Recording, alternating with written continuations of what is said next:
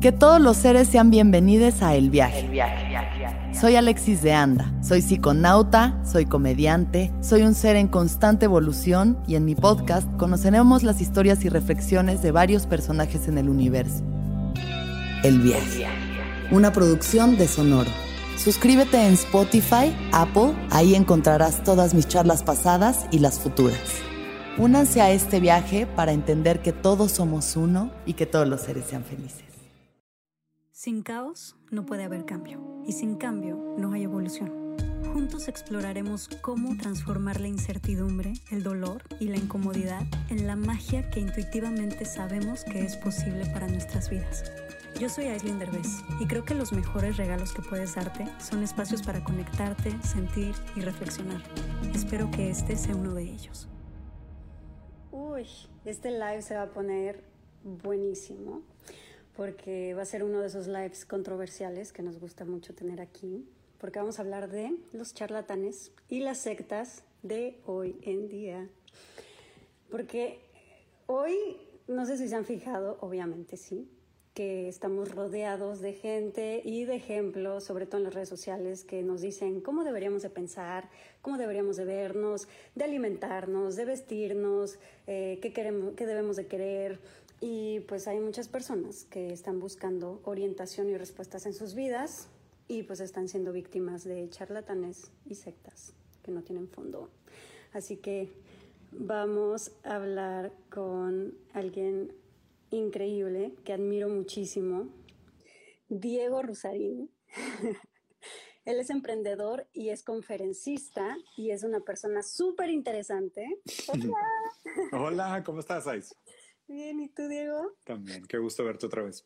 Qué emoción tenerte aquí, te admiro mucho, ya sabes que me encanta pues todo lo que haces en tus redes, soy fan. Qué lindo, muchas gracias. Te agradezco mucho. Y pues vámonos luego, luego al meollo del asunto, o sea, vamos a hablar directamente de lo, a lo que venimos. Vamos. Porque sí está muy bueno el tema, o sea, quiero, mm. tengo muchas preguntas muy interesantes. Encantado. Eh, y creo que eres bastante experto en el tema, así que quiero que me expliques un poquito el trasfondo de por qué los seres humanos tenemos esta tendencia de necesitar seguir a otros.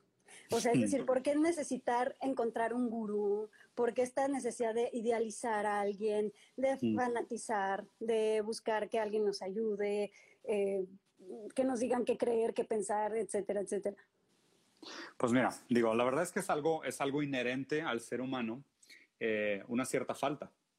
O sea, tenemos una cierta carencia, hay como un agujero en nosotros mismos. Y ese agujero en nosotros mismos es un agujero tanto de conocimiento como de deseo propio, como de eh, reconocimiento de uno mismo, ¿no? Y ese agujero nosotros pasamos prácticamente toda la vida tratando de llenarlo. O sea, inherentemente nosotros nos, vemos en el espejo, siendo el espejo una persona, un amigo, en un objeto, en una sociedad. Nosotros nos vemos a nosotros mismos reflejados en los demás y no nos reconocemos.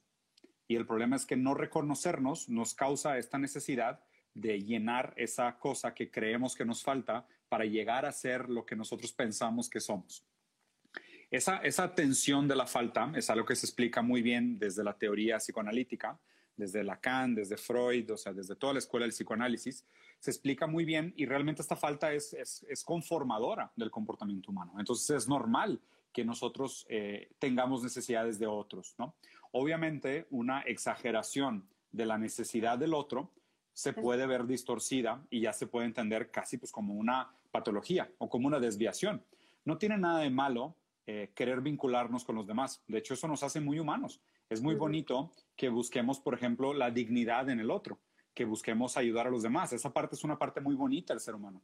Pero cuando te vuelves completamente dependiente, adicto, y toda tu forma de ser está colgada de un otro, pues ahí, ahí pues definitivamente ya estás hablando de que pues hay algo mal, ¿no? O sea, algo, algo perverso en esa, en esa dinámica, en esa relación. Entonces, contestando tu pregunta, realmente es la falta. O sea, todos nos falta algo y queremos llenar esa falta con aquello que pensamos que, que la va a llenar. Sí, sí, sí.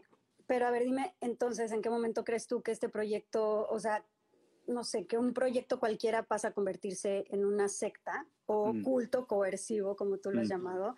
Eh, o sea, ¿cuáles crees que son las características de estas sectas o cultos coercivos? Y me gustaría que me dieras un ejemplo de cómo una, un proyecto de wellness o de inteligencia emocional evoluciona a ser este tipo de sectas y de cultos? Claro. Mira, que, que, justo me parece una buena pregunta, ¿no? Porque es importante que la gente tenga como esta sensibilidad a estos hechos porque muchas veces son cosas muy sutiles. O sea, no crean que va a haber un gran watch out, te van a ver un letrero en la pared de bienvenido a la junta de la secta de Juanito. O sea, no, creo que nadie, nadie sea tan malo en marketing como para hacer eso. Pero hay cosas que te das cuenta que ya eh, pasan a la manipulación, ¿no? Entonces, por ejemplo, los, los, los gurús tienden a cambiarse de nombre porque desapropiarse de su nombre tradicional y ponerse un título mayor eh, los pone en otro lugar, ¿no? Entonces, exigir que todos se refieran a ellos como gurú, máster, el genio, el bello, el guapo, cualquier superlativo, pues ya es un primer, ya es un primer eh, indicador de que pues esta persona se está separando de los demás, ¿no? Posicionándose como un mayor. Lo otro es que tradicionalmente te rompen a martillazos. O sea, eh, they keep you down to keep you around, ¿no? Se dice en inglés, ¿no? O sea, te mantienen con la autoestima baja para mantenerte dependiente. Entonces, todo el tiempo te hacen pensar que tú realmente eres una persona insuficiente en todos los sentidos y que la única manera como eres suficiente es alrededor de este sol que normalmente es un narcisista enfermo de sí mismo, que también depende de la validación de los demás, y tiene todos estos satélites personales que giran alrededor de él y constantemente, y, y, lo raro de esto, o sea, ellos necesitan tanto la validación como la gente que los busca. De hecho, ellos, ellos probablemente tienen un agujero de validación mucho mayor que el que la gente que los busca, porque ellos necesitan millones de personas que los validen, ¿no? Y, el otro pobre que los sigue, pues además necesita ser validado por el maestro, ¿no? Y el maestro necesita ser validado por millones. Entonces, el segundo, el segundo watch out que les daría es tener cuidado con todas estas tácticas de ruptura de autoestima. O sea, de, ellos te aplastan para mantenerte dependiente, ¿no?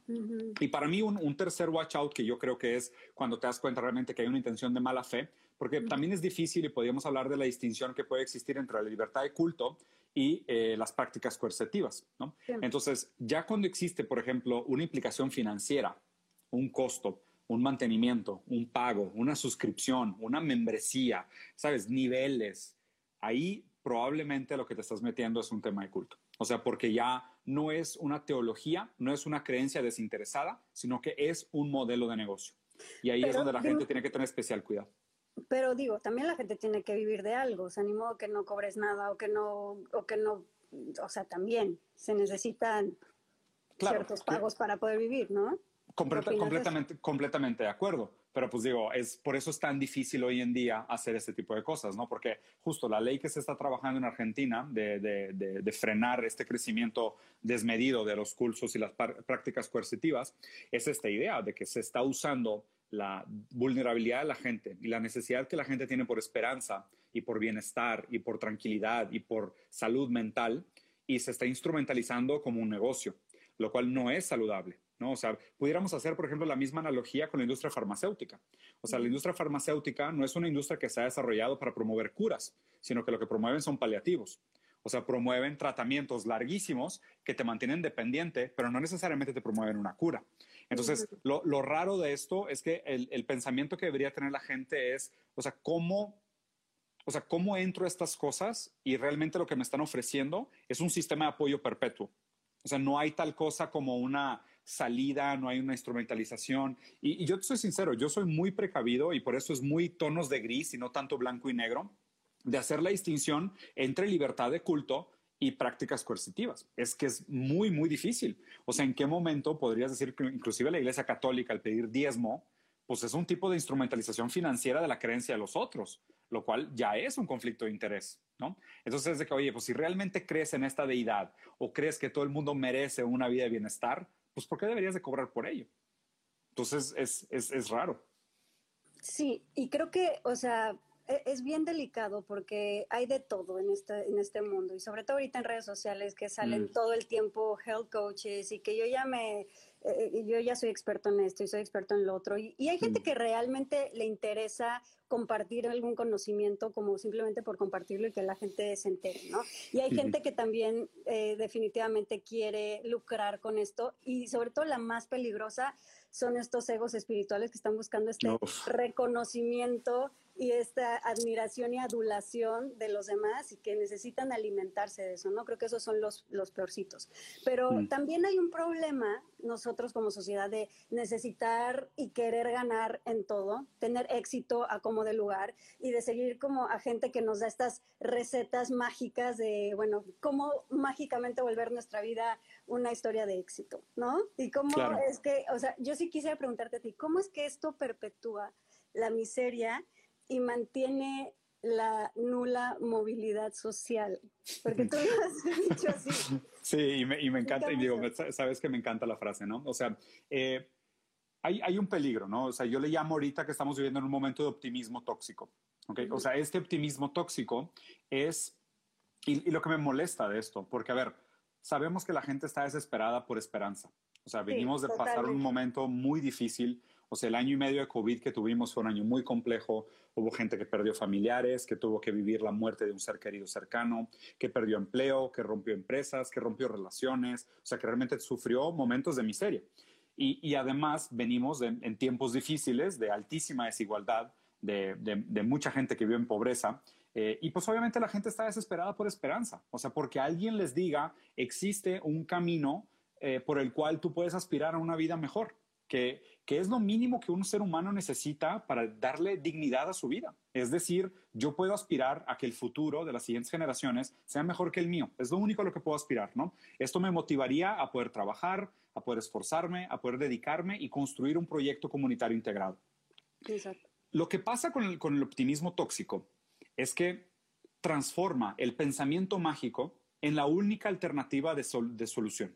¿A qué me refiero con esto? Como económicamente, socialmente, es tan difícil que tú realmente logres en tu vida física, material, mejorar tus condiciones, ganar más dinero, tener mejor acceso a educación, vivir en una casa más grande, comer mejor, tener tiempo libre para hacer ejercicio, tener tiempo libre para pasar tiempo con tus hijos. O sea, estas condiciones que son condiciones materiales que realmente tendrían un impacto positivo en tu vida.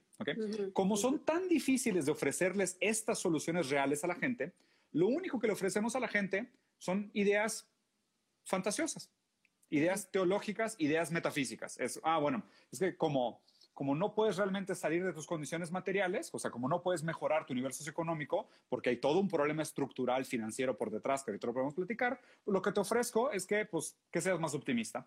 O lo que te ofrezco es que pues, te alinees con las estrellas.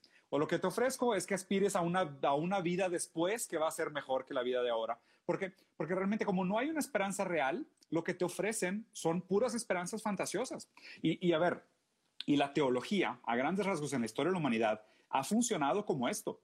O sea, la promesa de una afterlife mejor en caso de que te portes bien en este mundo, ¿no? Que es con un gran mecanismo de control y un gran mecanismo de, de apaciguamiento social, si tú quieres. Pero lo que me molesta muchísimo es cuando se aprovechan de la miseria de la gente y su necesidad de esperanza para venderles cosas.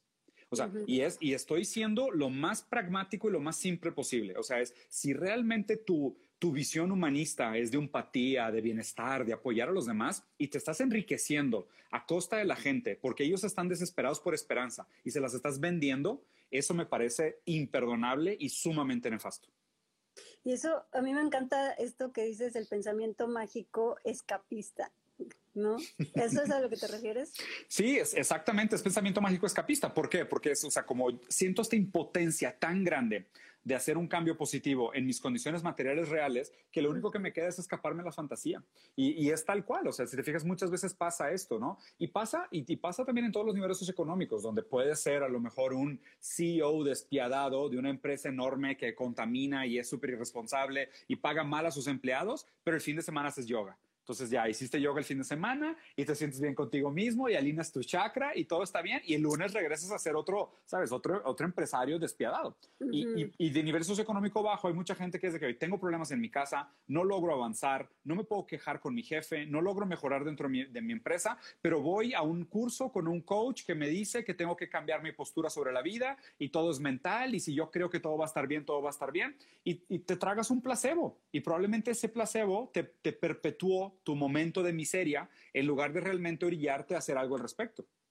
Ok, pero a ver, entonces dime tú cuál crees que va a ser una solución. Porque, mm. o sea, sí la gente está negada a discutir el fondo de las cosas, ¿no? O sea, están negados a analizar la profundidad que hay detrás de nuestras acciones, lo que hay detrás de nuestras creencias, o sea, mm. no están analizando realmente sus creencias y simplemente se enganchan con esta positividad tóxica que no permite ese progreso. Pero entonces, ¿cuál crees tú que es la solución?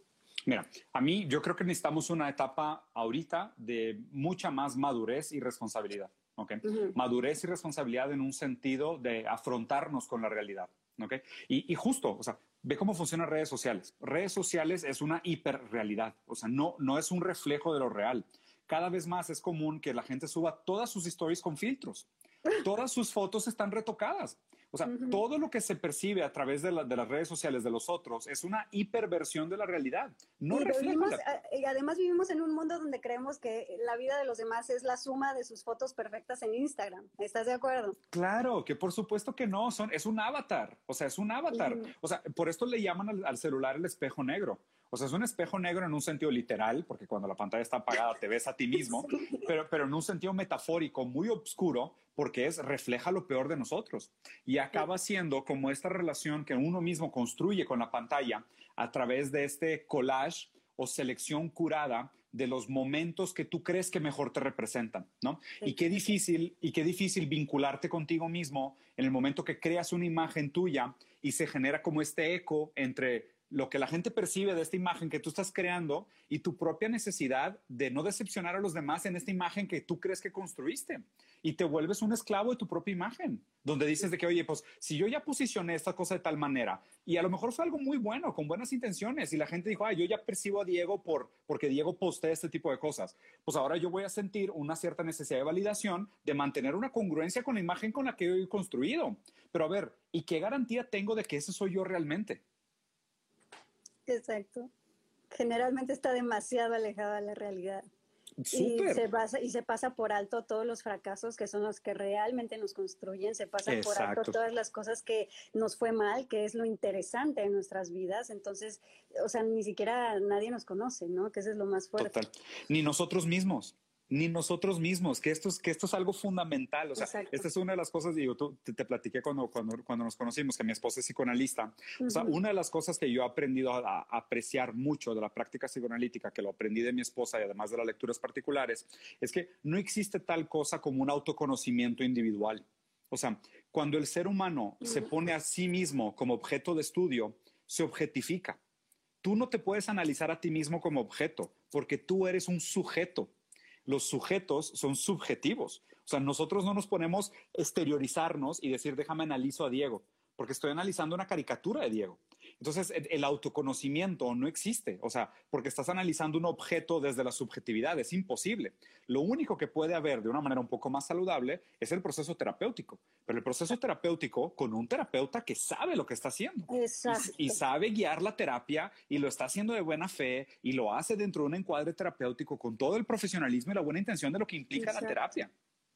Es que está cabrón, o sea, estoy completamente de acuerdo contigo y yo de verdad, o sea, no encuentro otra solución eh, más práctica y más real que la terapia. O sea, te tienes que conocer y no te puedes conocer solo y no te puedes conocer a través de, de tips de Instagram, ni de seguir a gurús, ni de Exacto. no se puede, ¿no? Aunque tomes cursos, aunque tomes talleres, aunque los talleres están chingones, aunque digas, no mames, que maravilla de información estoy recibiendo ese taller porque los hay y yo los tomo. Claro, o sea, hay maravilla de talleres y claro que funcionan y sirven, pero nada más te siguen llenando la cabeza de conceptos que no te van a cambiar nada y no van a hacer ningún resultado en tu vida a menos de que vayas a terapia.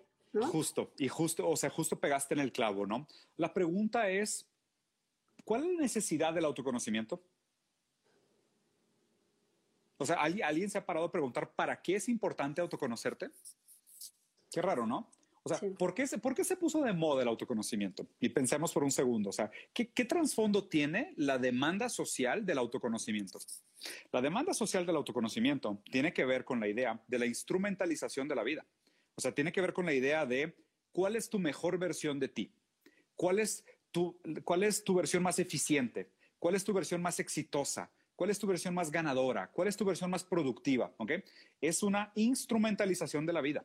Y aquí, o sea, uno de mis filósofos favoritos, Emmanuel Kant, decía, y es una de las frases que más me ha marcado dentro de la lectura, la vida humana es un fin en sí mismo. El mérito de un ser humano no puede ser juzgado y nunca debería ser juzgado en mérito a sus capacidades productivas. Eso es reducir al ser humano a una máquina. Nosotros no somos máquinas. No somos, no somos objetos de producción, somos sujetos de la vida. Y, esto es algo que me molesta profundamente porque también está vinculado a la historia de mi hijo. O sea, yo no puedo permitir que exista esta lógica instrumental de la vida donde todo el tiempo estemos tratando a las personas como empresas, donde te someten a procesos de entrenamiento y capacitación y aumento de eficiencia y autoconocimiento, todo en nombre de una ideología nefasta que pretende transformar en todos en herramientas de producción. No somos herramientas de producción.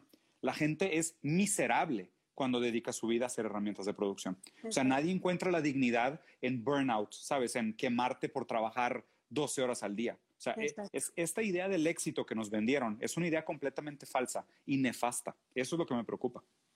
No, y en esta idea de ser exitoso y de valerte por lo que has logrado y por lo que la sociedad cree que tienes que lograr, descuidas por completo todas las demás facetas de tu vida, por, por ejemplo, tu familia, tus mm. amigos, que finalmente eso sí es un poquito más, está mucho más cercano a lo que es la, la verdadera felicidad. Exactamente, completamente de acuerdo. El arte, la música. Exacto. y a ver, eh, esto es, esto es algo bien interesante. O justo hoy en la comida estaba platicando con unos amigos sobre la única manera como el ser humano logra el placer real es a través de los actos que no tienen ningún valor transaccional. ¿okay? Y sé que es una frase medio, complicada, pero es como que, ¿cuándo fue la, la última vez que hiciste algo por el puro placer de hacerlo? ¿Sabes? O sea, sin este pensamiento de, ah, es que mi hobby es porque me aumenta la productividad. Entonces, me gusta correr porque soy una persona competitiva, porque o, voy a viajar porque quiero subir fotos, o voy a hacer esto porque quiero aquello. O sea, todo el tiempo nuestra lógica se ha vuelto una lógica utilitaria. O sea, se ha vuelto una lógica de hago algo para algo más. Nunca ya no disfrutamos, ya no se disfruta nada y nunca haces algo por el valor de sí mismo. O sea, cuando fue, o sea, ayer, no sé, o sea, antes de viajar, yo me senté a jugar a los Legos con un hijo. Es como que, y gané algo. No, no gané nada. O sea, sabes, o sea, el, puro hecho de estar con él sentado jugando a los Legos, a lo mejor fue una pérdida de tiempo, pero fue una pérdida de tiempo en el sentido más puro y más bonito de la palabra porque yo perdí una hora de mi día que podría haber hecho 20 cosas más productivas en estar realmente con mi hijo. Y, tampoco quiero que eso se aplique como la lógica de, ah, no, es que estás invirtiendo para construir una relación con él. No, pero es que la relación que construyes con la gente no debería ser instrumentalizada como un Excel. O sea, no deberías de tratar a las otras personas tampoco como empresas, ¿sabes? Porque inclusive esta idea de, de relacionarnos a través de lo numérico me parece tan, tan sucio, tan frío. El problema es que ya está visto el hacer cosas que disfrutemos por sí mismas, está visto como una pérdida de tiempo. Exacto. ¿Estás de acuerdo? Sí, claro. Y es gravísimo.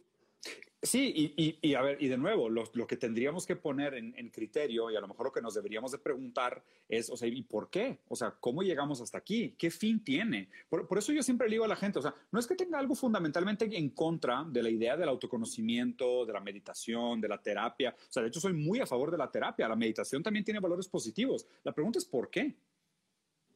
O sea, ¿por qué esta demanda? ¿Y por qué esta demanda social tan grande de, toda esta idea de la eficiencia, del capacismo, del pragmatismo, del utilitarismo, de, transformarnos en estas máquinas de eficiencia? ¿Cuál es el punto? Exacto. Y dime algo, porque creo que estamos viviendo en una sociedad ahorita que cree que lo, o sea, cree que sabe lo que cree. O sea, como que hay una gran diferencia entre lo que crees y lo que sabes y se confunde muchísimo. Entonces eh, tú agarras y escuchas algo eh, una creencia que te parece maravillosa y entonces ya vas y la predicas y se la quieres meter en el cerebro a todo el mundo porque a ti te sirvió y entonces vas a, vas a ir diciendo que sabes lo que en realidad nada más crees, pero no sabes. ¿Cuál es la diferencia entre creer y saber? ¿De qué se compone cada concepto y por qué es tan grave confundirlos? Mira, eh, Hace poco escribí sobre el tema y es un tema que, siempre me ha llamado mucho la atención, ¿no? Creer y saber son dos conceptos que son prácticamente diamétricamente opuestos, o sea, son casi antónimos, por decirlo así, ¿no? Porque el que cree es porque no sabe y el que sabe no tiene necesidad de creer. Es, es, muy simple. O sea, la verdad es que la explicación es bastante simple, ¿no? La creencia viene de la carencia de pruebas y una simplemente un empeño o una apuesta racional por una respuesta. Entonces es, pues, pues yo creo en una deidad, o sea, yo creo en Jehová, Mahoma, Shiva, Jesús, el que tú prefieras. Yo creo, ¿no? Yo creo porque no tengo pruebas empíricas. Si yo sé de su existencia, es porque yo tengo pruebas empíricas y no hay absolutamente nada que racionalizar. Simplemente las pruebas empíricas lo demuestran de manera irrefutable que, que, mi, que mi, saber está basado en hechos. ¿okay? Entonces el creer y el saber, de hecho, se excluyen, porque si crees algo, pues no lo sabes. Y si sabes algo, pues no necesitas creer. O sea, no hay necesidad de creencia, ¿no? Y, y, obviamente se, se, complementan de una manera muy, muy interesante porque, de nuevo, somos sujetos. O sea, no existe tal cosa como una verdad absoluta. Pero el hecho de que no existe una verdad absoluta tampoco nos debería llevar al relativismo tonto de no existe ninguna verdad. Es que lo que la gente tiene que entender es que la verdad no es un punto cartesiano. O sea, la verdad no es una cosa. La verdad es una dirección. Lo que se dice en filosofía es que a la verdad no se llega, a la verdad se acerca. Entonces, la idea es que a través del paso del tiempo y con el acúmulo del conocimiento y con el acúmulo de personas discutiendo sobre un tema, el ser humano acerca la verdad a la realidad. La realidad es el objeto de estudio. La verdad es la suma del conocimiento, el tiempo y las personas que discuten sobre el tema y tienden a acercar la verdad a la realidad. Entonces, cuando la gente dice, ah, es que si no existe una verdad absoluta, todo es relativismo. No, es que no es blanco y negro. Lo difícil de tolerar es que hay muchas cosas que nos falta mucho aprender y nos falta mucho discutir y nos falta acercarnos a ellas. Yo, yo lo que siempre digo, donde la gente tiene que tener cuidado, y uno de los motivos principales del pensamiento crítico y la filosofía, es que la filosofía tiene que ser un martillo contra aquellas cosas que se presentan como verdades absolutas. Entonces, tengan mucho cuidado con personas que lleguen y presenten su postura como la verdad. Entonces, ahí hay que tener mucho cuidado. Cualquier persona, oye, si una persona llega de buena intención y dice, oye, ¿sabes qué? Pues yo sé algunas cosas, he aprendido algunas cosas que tal vez te puedan ayudar, no conozco tu caso en específico, a mí me han funcionado y pues tal vez si te funciona, pues qué bueno, y si no te funciona, pues a lo mejor no es para ti y listo. O sea, bueno, ok, pues suena interesante, tratemos, suena como una persona razonable, te da, te da a ti el criterio de decidir si sí o si no y puedes entrar a una conversación versus una persona dogmática que llega con el yo tengo la respuesta y después de mi retiro de dos años en un, en un Vipassana, ahora ya encontré la luz de la verdad y déjame decirte por qué vivías en ignorancia. Es como que, neta, o sea, dos, años, dos años para llegar a esa conclusión, después de que la filosofía lleva cuatro mil años platicando sobre qué es la conciencia y todavía no llegamos a un consenso. Voy a hacer una pausa comercial rápida. Amay Natural es una compañía que hice con una de mis mejores amigas, Mariana Burelli. En Amay Natural creamos productos 100% naturales y sustentables como shampoo, acondicionador y crema. Todo en barra. También tenemos otros productos deliciosos como nuestra línea para bebés. Todo lo que hacemos es libre de sulfatos, parabenos, sintéticos, aceite de palma, silicona, fragancias químicas, empaques de plástico y por supuesto libre de crueldad animal. Están disponibles en amai.mx, en Amazon y en sephora.com.mx. Checa el Instagram de Amai Natural o la página web amai.mx para más información. Exacto, creo que es uno de los focos rojos más importantes que hay que ver en este tipo de, charlatanes o sectas cuando te dicen que tienen la última verdad y que lo que ellos mm. dicen es, ahí es donde tienes que decir, bueno, ok, hay que tener cuidado con eso. Sí, y, si, te, perdón, y si te puedo agregar uno más, una cosa que ahorita que estabas platicando que creo que es peligroso. Yo les recomendaría que evitaran cualquier tipo de, de terapia o pseudoterapia más bien que tenga el lenguaje empresarial. ¿ok? O sea, cualquier persona que te venda eh, tratamiento humanista, tratamiento humano, con lenguaje empresarial, evítalo. O sea, es un producto, no es, no es nada, es nada más que un producto. Toda esta idea de la ingeniería del bienestar, la matemática de la felicidad, ¿sabes? El management de, tu, de tus emociones, ¿sabes? O sea, cualquier cosa que usen palabras de mercadotecnia o palabras empresariales para hablarte de tu bienestar y tus emociones, créeme que solo te están tratando de vender un producto. Sí, y, y fíjate que en una de tus pláticas, de hecho, esta muy épica que hubo, que no sabía, no voy a decir con quién, pero luego les ponemos el link. no sé si era una pelea de box o comedia involuntaria, esta plática con esta personita, este, que estuvo espectacular. Pero ahí justamente tú hablabas y tú decías que pasa mucho en este tipo de grupos o sectas que sí, se fanatizan con esta persona y después se dan cuenta que no ayudó en nada a sus vidas, pero que les da tanta vergüenza aceptar que en realidad no, no cambiaron nada y no crecieron nada y que nada más les robaron el dinero. Y les da tanta vergüenza decirlo que ni siquiera van y lo dicen. Entonces parece que ese grupo sigue siendo exitoso, ¿no? Cuando hay mm. muchísimas personas que se están sintiendo avergonzadas y creen que el problema son ellos, no el, no el que les robó el dinero, ¿no? Híjole, sí, me, me parte el corazón, pero sí, totalmente cierto. O sea, yo creo que el, y, a ver, vamos a analizarlo los dos lados, ¿no? O sea, por el lado del gurú es bien extraño, porque el gurú aparte se confirma su falacia narrativa de que lo que él está haciendo está bien. Porque, le llegan puros mensajes de éxito y de me cambiaste la vida y de eres lo máximo y gracias a ti pasó tal. Entonces ellos dicen, Pero pues, no le llegan los mensajes que pues no cambiaron nada en mí, ¿no? No, deja tú. O sea, que es que es... Y, y ve, esto vamos a, vamos a poner otro ejemplo la gente que vota por un partido y luego se arrepiente de su voto, ¿ok? Prefieren defender ciega, ignorantemente su decisión equivocada a aceptar que se equivocaron. Exacto. ¿Por qué? Porque o sea, ahorita estamos viviendo en una época de positivismo tóxico donde el error está tan estigmatizado que si tú admites que te equivocaste, prácticamente es echarte a todo el mundo en contra. O sea, el, el nombre del juego ahorita de redes sociales es tipo, nadie se equivoca nunca. O sea, es, me sacaron de contexto, yo no dije eso, yo no fui así, pero nadie nunca acepta que se equivocó, porque parece que cuando alguien al fin acepta que se equivocó, le cae el mundo encima, porque parece que es el fin del mundo que alguien se equivoque.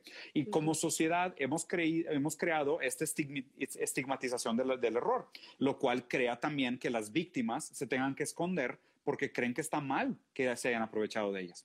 Porque pues obviamente tú como víctima, porque fuiste víctima, tú como víctima al decir, oye, ¿sabes qué? yo confié en esto, de mi confianza, o sea, literal, robó mi dignidad, robó mi dinero, robó mi tiempo, me defraudó y ahora ni siquiera lo puedo admitir porque todo el mundo me va a poner el dedo en la cara. Porque aparte también tienen una defensa ideológica bien interesante. Como el cambio está en ti y como todo depende de ti y como todo es mental y todo se puede siempre con que tengas la mentalidad correcta, si falla, no es culpa de ellos, es culpa tuya. Exacto. Entonces, es, es una ideología blindada donde no te puedes quejar. Si fallas es que eres un mediocre. Si fallas es que estás tonto porque no entendiste. Si fallas es problema tuyo. Y ellos solo se quedan con la, con la falacia narrativa de autoconfirmación.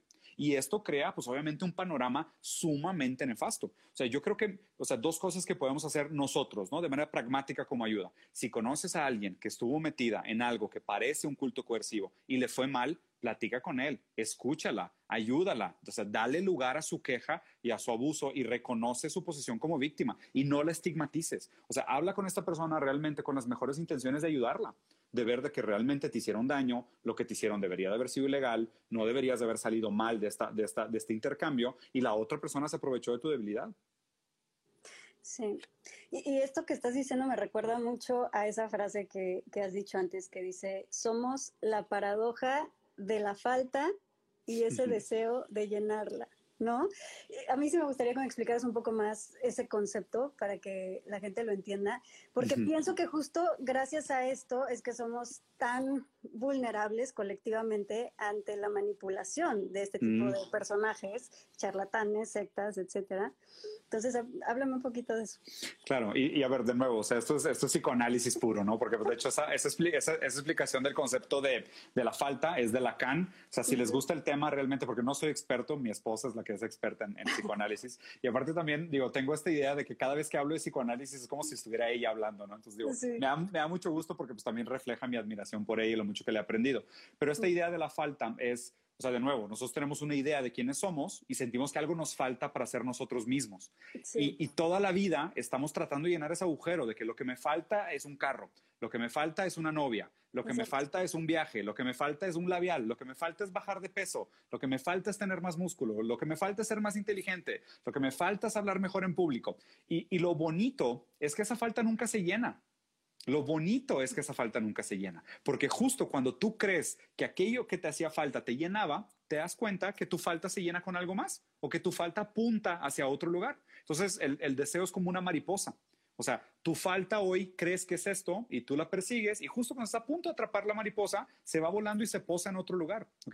Pero obviamente esta paradoja de somos la falta y constantemente nuestra incapacidad de llenarla es, es lo bonito de la vida el constantemente estar persiguiendo el camino de llenar la falta, sabiendo que lo que buscas realmente no es llenarla. O sea, lo que buscas constantemente es como este proceso de resignificarte y reentender tu deseo direccionado hacia diferentes cosas que crees que van a llenar tu falta. Y, lo padre es que a la larga te das cuenta de que, pues, es que sí, realmente sí, si no soy feliz hoy con lo que tengo, pues a lo mejor tampoco voy a ser feliz con ese carro que creo que me falta. Exactamente. y tú hablas mucho de la cultura de cancelación. Háblame un poquito más de ese, término. que, mira, o sea, es, un tema complejo, ¿no? Porque yo, soy, yo soy sumamente defensor del debate, ¿no? O sea, el, pensamiento que más me gusta, o la línea filosófica que más me gusta, es el materialismo dialéctico. Y la idea de dialéctica viene del diálogo, o sea, de que el progreso del conocimiento se da a través de la discusión del choque de, oye, pues tú presentas una postura, yo presento otra postura, y idealmente si hay respeto, si hay eh, buena fe intelectual, si hay calidad argumentativa, pues vamos a llegar a algo juntos, ¿no? Aunque no estemos de acuerdo y aunque tengamos posturas, posturas opuestas. Entonces yo, yo defiendo mucho el debate. Yo creo que la, la, cultura de la cancelación va en contra de las prioridades del debate, porque la cultura de la cancelación lo que quiere es, si tú dices algo, yo no lo quiero escuchar. ¿sabes? O de que tú te equivocas una vez con un tema y pierdes completamente tu derecho público, ¿ok? Y tu derecho público con todos, ¿no? Que aquí existe una diferencia, que también me ha hecho la fama de que bloqueo gente en, redes sociales. Que yo bloquee gente en redes sociales quiere decir que yo no quiero escuchar tu discurso, pero que, que, que, que, tú lo puedas seguir diciendo a quien lo quiere escuchar. Nada más yo no lo quiero oír. Yo creo que una manera de llegar a la paz es ignorarlos respetuosamente. O sea, qué bonito si nos pudiéramos ignorar hasta cierto punto respetuosamente, donde es, oye, ¿sabes qué? Pues no estoy de acuerdo con tu idea, no te voy a decir que te calles, tú sigue diciendo lo que tú creas, pero yo no lo quiero escuchar. O sea, yo no, yo no quiero escucharlo. Entonces, hay, hay que entender que, que, de nuevo, o sea, no es blanco y negro. O sea, esta cultura de la cancelación me parece muy radical porque es blanco y negra, como que dijiste mal una cosa, se acabó tu voz pública. No tienes derecho a volver a participar del debate público. Cuando realmente lo que deberíamos de encontrar pues, son estos medios términos de, pues, qué tanto lo que estás diciendo es una sandez, qué tanto lo que estás diciendo tiene que ver con tus propias condiciones de crianza, porque pues nunca sabes. A lo mejor la primera vez que una persona comete un acto que juzgamos que merece cancelación, es que no sabes la historia de esa persona. Es que además lo rico de esta vida y de este mundo es precisamente los puntos de vista diferentes, los puntos de vista opuestos. Y creo que ya no estamos acostumbrados a eso. Hay muy poca tolerancia. Esta, hay como esta, se hablan mucho de la generación de cristal. Uy, total. Y, y, creo que sí hay, hay que tener muchísimo más apertura y tolerancia eh, porque si no la tenemos, de eso se trata la vida, o sea, se trata de que todos tengamos puntos de vista distintos y tengamos la capacidad y la tolerancia y la sabiduría de no solamente de tolerarlo y no solamente de de escucharlo, sino de aprender de eso. Gracias a eso podemos evolucionar, gracias a eso podemos cambiar de ideas y, o sea, perdóname, pero yo no creo para nada hoy lo que yo creía a mis 20 años, que además yo a mis 20 años juraba, juraba, Diego, que yo sabía la verdad de Cosas. la vida. Ya claro. juraba que yo ya había encontrado cuál era la respuesta a todo, la verdad, ya sabes, y estaba muy orgullosa de, pensarlo. No. Y, y, todo el tiempo vas pasando eso. Hoy en día yo creo que es un chingo de cosas, ¿no? Y digo, no, pues ya después de tanta terapia, taller que he tomado, gente con la que he hablado, no, yo ya estoy cabrona. Y yo sé que en, cuando tenga 40, 50 años voy a decir, no, yo era una pendeja cuando tenía yo, o sea, esa edad, ¿no? O sea, entonces, y es normal y de eso se trata la vida. Entonces, hay que tener un poco más apertura, ¿no crees? Mira, y justo creo que dijiste varias cosas importantes que quiero, que quiero puntear. O sea, primero, el conocimiento viene de la duda. no de la certeza. O sea, la gran mayoría de las veces la ignorancia viene de la certeza, el conocimiento viene de la duda. Eso es lo más bonito, ¿no? O sea, yo creo que también algo que he aprendido recientemente, y, de nuevo, te lo digo con todo orgullo, pienso muy distinto a como pensaba un año, algunos años atrás. Y hoy pienso de que una pregunta vale mucho más que una respuesta. El problema es que hoy en día hay muchos vendedores de respuesta y muy poca gente que promueve las preguntas.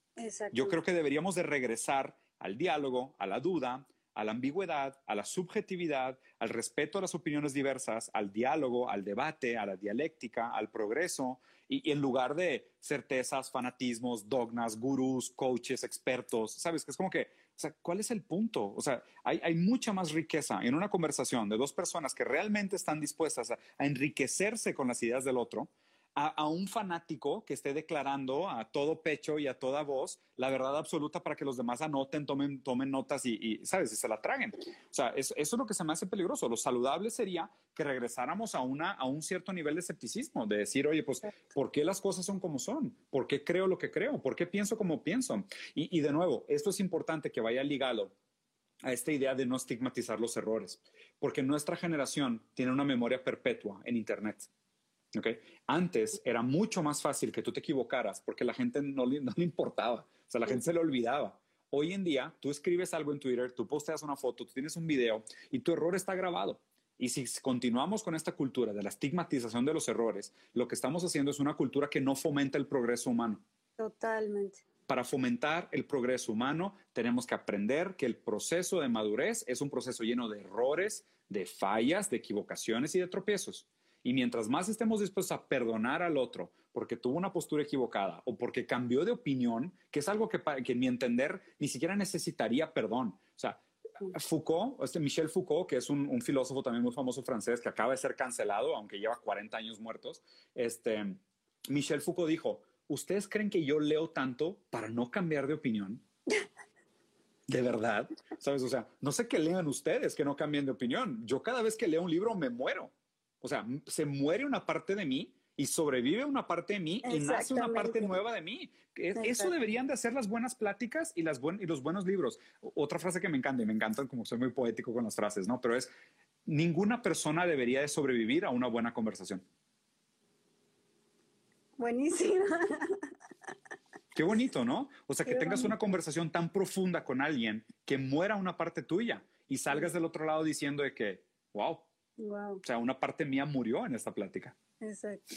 Si cambiamos de células y de piel de manera tan seguida y nos renovamos físicamente tan seguido, ¿por qué no deberíamos de cambiar nuestras posturas?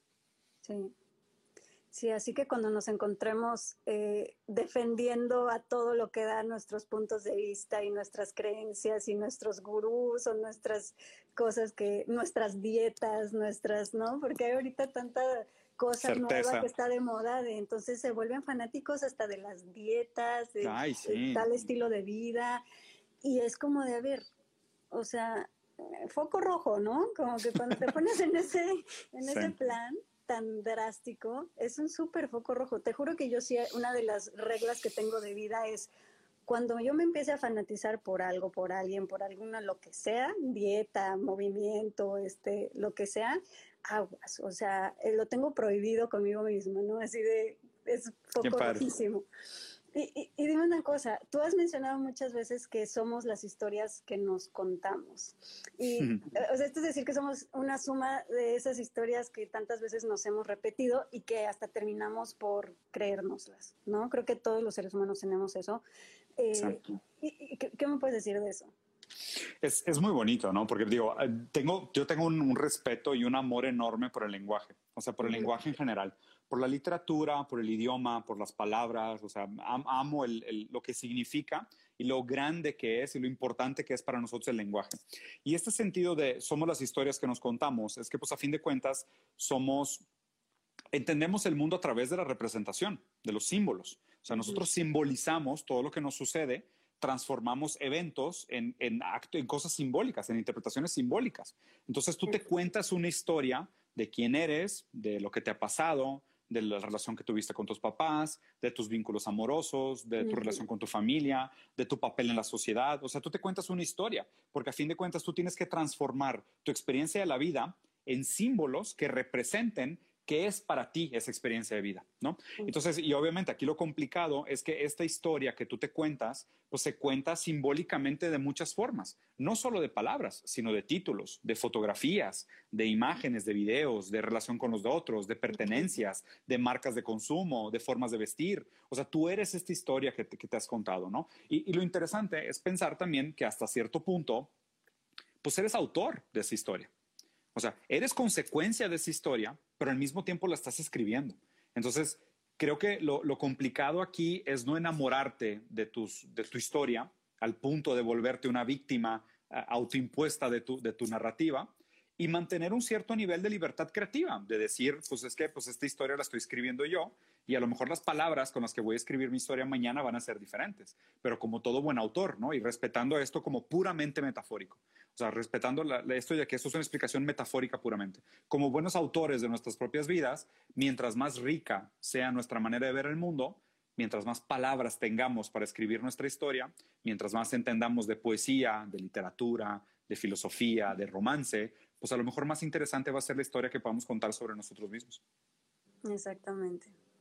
Y, bueno, yo con, lo que me quedo un poco de esta plática es como eh, incentivar a la gente a que, o sea, creo que sí es demasiado importante esta cuestión de que piensen por sí mismos, que se cuestionen sus creencias antes de seguirlas creyendo, que lean, que investiguen, como tú dices, eh, antes de creer ciegamente en alguien, en algún movimiento, en la dieta de moda, en las noticias. y creo que eh, hay una buena también, hay una buena verificación para esto que además lo dice mi amigo Santiago Molano, siempre hace esta pregunta, ¿qué resultados ha traído a tu vida creer en lo que crees? ¿No? O sea, que realmente te preguntes y veas en tu vida, o sea, ¿qué resultados tienes? ¿Qué resultados estás orgulloso y tranquilo de eh, los resultados que has generado en tu vida, en tus relaciones, en tu trabajo? Creo que es muy importante hacerse esa pregunta, ¿no crees? Sí, como la parte práctica. Porque, a ver, y justo la manera como se explica esto en la filosofía es a mí no me importa tanto lo que tú creas, sino que puedo medir el valor de lo que tú crees en su valor epistémico. Entonces, oye, si tú eres un, no sé, vamos a suponer, un judío eh, súper fanático y usas el judaísmo para construir escuelas, ayudar a los pobres, mejorar tus relaciones con la comunidad y ser un buen padre de familia, pues digo, me es indiferente en lo que creas. Pero si tú eres un pero si tú eres un coach humanista astral de las estrellas y el zodiaco y usas eso para robarle a la gente, pues es nefasto lo que estás haciendo. ¿Me explico? O sea, ese, es, mi punto. Mi punto es como el valor epistémico, es la puesta en práctica de tus creencias y el resultado que tienen tus condiciones materiales, el, efecto de tus creencias. Pues concuerdo, creo que, es una, creo que es una buena pregunta. Yo lo que complementaría es, porque juzgar también solo el mérito práctico de tus creencias no pone a las creencias en sí en duda, sino que simplemente te hace cuestionar si las creencias son las más prácticas para la vida. ¿okay? Lo cual yo cambiaría un poquito la pregunta. Yo creo que vale más la pena preguntarnos muchas veces por qué creemos lo que creemos. O sea, que, que tú mismo te des el espacio de decir, oye, ¿yo por qué creo que esto es la justicia? ¿Yo por qué creo que esto es la bondad? ¿Yo por qué creo que ser práctico es un valor? O sea, yo porque creo que la eficiencia es, una cosa positiva. O sea, yo porque creo que el, mérito se mide en dinero. O sea, ¿por qué creemos lo que creemos? ¿Sabes? Entonces yo creo que en ese sentido, donde venimos de una época de tanta automatización del pensamiento, donde se nos empujan tantas ideas de microondas, prehechas, predigeridas, impuestas, lo que nos haría bien en este momento es un poquito de duda. Sí, pero también se puede volver difícil responderse esas preguntas que, que eh, generalmente vienen de la infancia y de cómo fuimos criados entre los 2 y los 12 años. Totalmente. Y, entonces eh, generalmente se vuelve difícil contestar esas preguntas desde un lugar objetivo si no vas a terapia nuevamente. ¿Estás de acuerdo? Sí, totalmente. Sí es importante un proceso terapéutico para entonces poder responder esas preguntas que tú estás haciendo de una manera más objetiva, ¿no? Sí, completamente. Y, a ver, y la palabra objetiva es la única que, estaría en desacuerdo, porque a una respuesta objetiva probablemente no vas a llegar, ¿no? Porque en el proceso terapéutico lo que se trabaja es la subjetividad. Entonces, sí, concuerdo, concuerdo, contigo, o sea, mucho de lo que pasa durante... Bueno, de una manera más amplia. Sí, de una manera más amplia o de una manera más acercada a la verdad o de una manera más saludable, si quisieras verlo así inclusive, ¿no? Porque pues la idea de terapia es que no te enamores de tus síntomas. Entonces, pues a lo mejor es una manera más saludable de de, responder a esas preguntas que tienes. Pero hay algunas cosas sobre ideología, sobre creencias, sobre bienestar, sobre economía, sobre todo sobre esta práctica relacionada al trabajo y la productividad, que, que, que, para mí es donde muy nocivamente está muy... Eh, anclada esta idea del coaching, autoconocimiento, mindfulness. O sea, si te das cuenta, todos están montados arriba de una idea de la practicidad, o sea, del utilitarismo. Y, eso, eso sí, eh, probablemente terapia sí te va a ayudar para algunas cosas, pero no todo. O sea, yo creo que eso sí lo tenemos que hacer nosotros como una conciencia de lectura, de teoría crítica, porque de tal manera o porque las cosas están organizadas de tal manera. Eso sí recae a nosotros la responsabilidad de leer, de investigarnos, de volver a vincularnos con la verdad, de, de pensar por qué pensamos de la manera como pensamos. Exactamente. Y bueno, hablando de por qué pensamos como pensamos, a ti que te encanta la filosofía, eh, me gustaría que me, ya por último, o sea, nos quedan casi nada, dos minutos, que me dijeras así rapidísimamente, eh, tu corriente filosófica favorita, has dicho que es el materialismo histórico. Yo me considero un poco ignorante al respecto, así que quiero que me cuentes. ¿Qué, qué es el materialismo histórico? Uy, en dos minutos, qué complicado, pero bueno, acepta. Yo sé, yo sé, pero no, no, está, una probadita para que le dejes, para que dejes a la gente queriendo saber más y que hasta se ponga a investigar y que, se ponga ahí como a leer y querer. Lo que, lo que me encanta el materialismo dialéctico, materialismo histórico y materialismo dialéctico es prácticamente lo mismo, son términos que en algunos, algunos pensadores son intercambiables. La idea del materialismo dialéctico es que el ser humano es un resultado de sus circunstancias materiales. O sea, el materialismo dialéctico quiere decir que el mundo es un proceso dialéctico evolutivo, o sea, que va dialécticamente mejorando, pero parte de lo material. Eso es lo más importante, porque la dialéctica antes del materialismo era simplemente decir, existe un mundo de las ideas, existe un mundo eh, de superestructuras ideológicas y esas ideas le dan forma al mundo material. Y nosotros podemos transformar el mundo material con nuestras ideas. Y el materialismo dialéctico dice al revés, dice, no, lo importante son las condiciones materiales. Las condiciones materiales son las que te permiten tener ideas. Y después, dialécticamente, esas ideas van a afectar el mundo del futuro. Pero primero vienen las condiciones materiales. Porque, a ver, y es muy fácil. Un hombre creado por lobos es un lobo.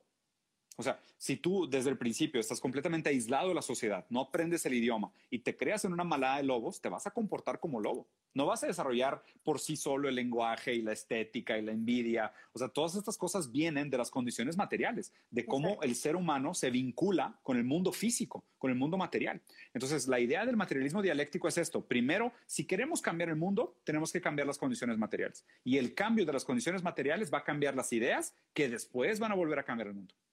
No, y es muy fácil, o sea, si, si estás en un lugar donde, o sea, tienes que estar peleándote por sobrevivir, por la comida, por dónde vas a pasar la noche, o sea, vives eh, eternamente preocupado por sobrevivir y no preocupado por realmente pensar, ¿no? Totalmente, totalmente. Oye, pues muy interesante plática, me encantó. Ya sé, buenísimo. Pero más. Pero Cuando quieras. Ya, ya sabes que yo, yo feliz. Gracias, estuvo increíble, creo que a la gente le encantó.